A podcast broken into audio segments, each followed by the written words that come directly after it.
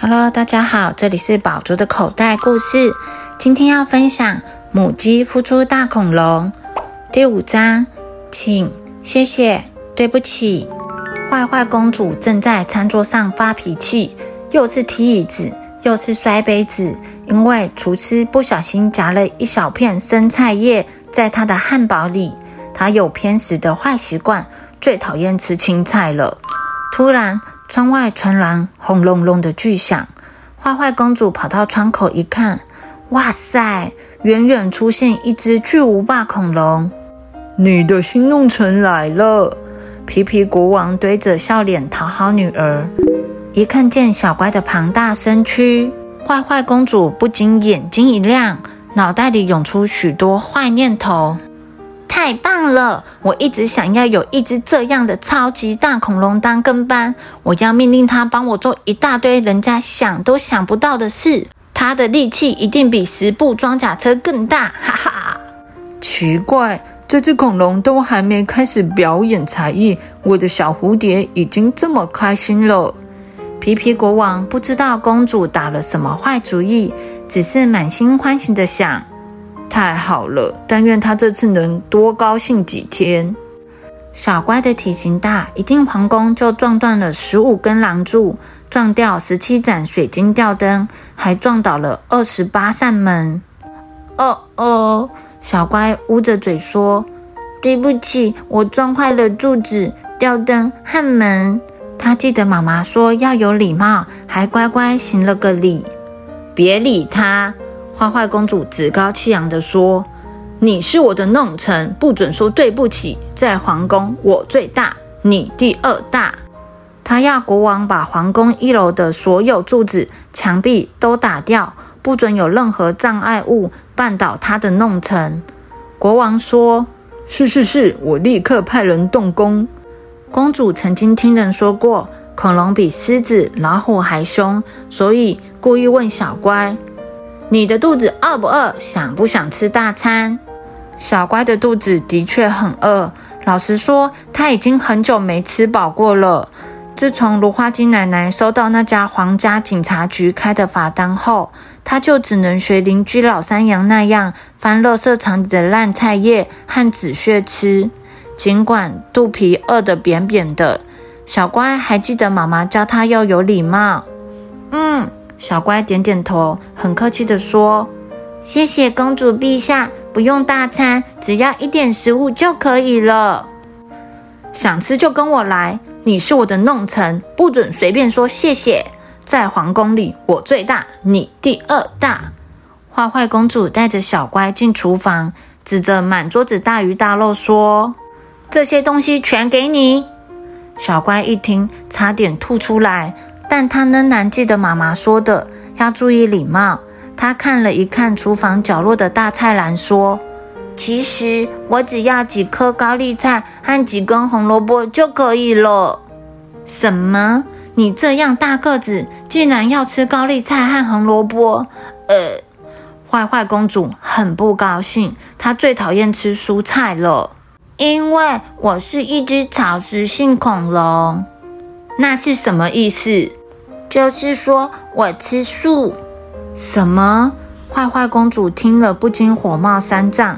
你是一只吃素的恐龙，我有没有听错？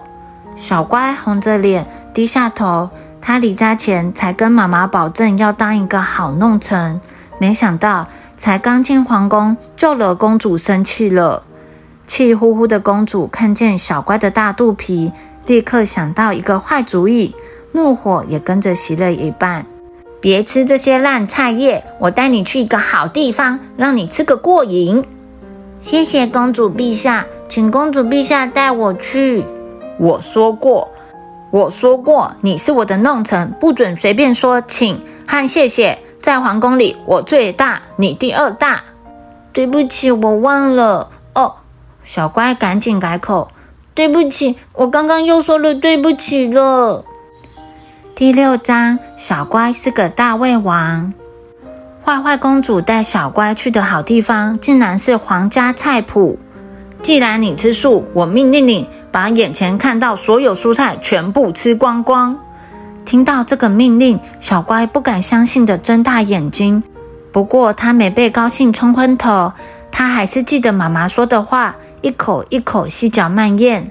只是恐龙毕竟是恐龙，每一口都超级大口。他很快就吃完一排高丽菜，一排红萝卜，一排高丽菜，一排红萝卜，然后又吃了两列洋葱，整片番茄园和马铃薯田。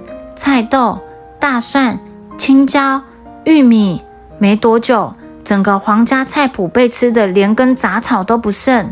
公主看得目瞪口呆。她本来的意思只是要小乖帮忙吃掉一些讨厌的蔬菜，让他们少出现在皇家餐桌上就好。想不到小乖两三下就把所有的菜啃光。太好了，你真是我的好弄臣。公主第一次露出笑容，称赞小乖。她觉得这只吃素的恐龙还是很有破坏的潜力。小乖也很高兴地想：原来当个弄臣这么简单，只要一直吃东西就可以让公主笑。好，那下次我要吃得更卖力。坏坏公主又一个主意，嘴角马上浮现一抹使坏的微笑。她问小乖：“你的肚子还饿吗？”刚刚只是简单的下午茶，想不想再吃份正式的晚餐呢？嗯，我是可以再吃一点点。很好，我带你去另一个地方。坏坏公主带着小乖到皇家植物园，这里是皇后最喜欢的地方，有全国哦不，全世界最稀奇、最珍贵的植物。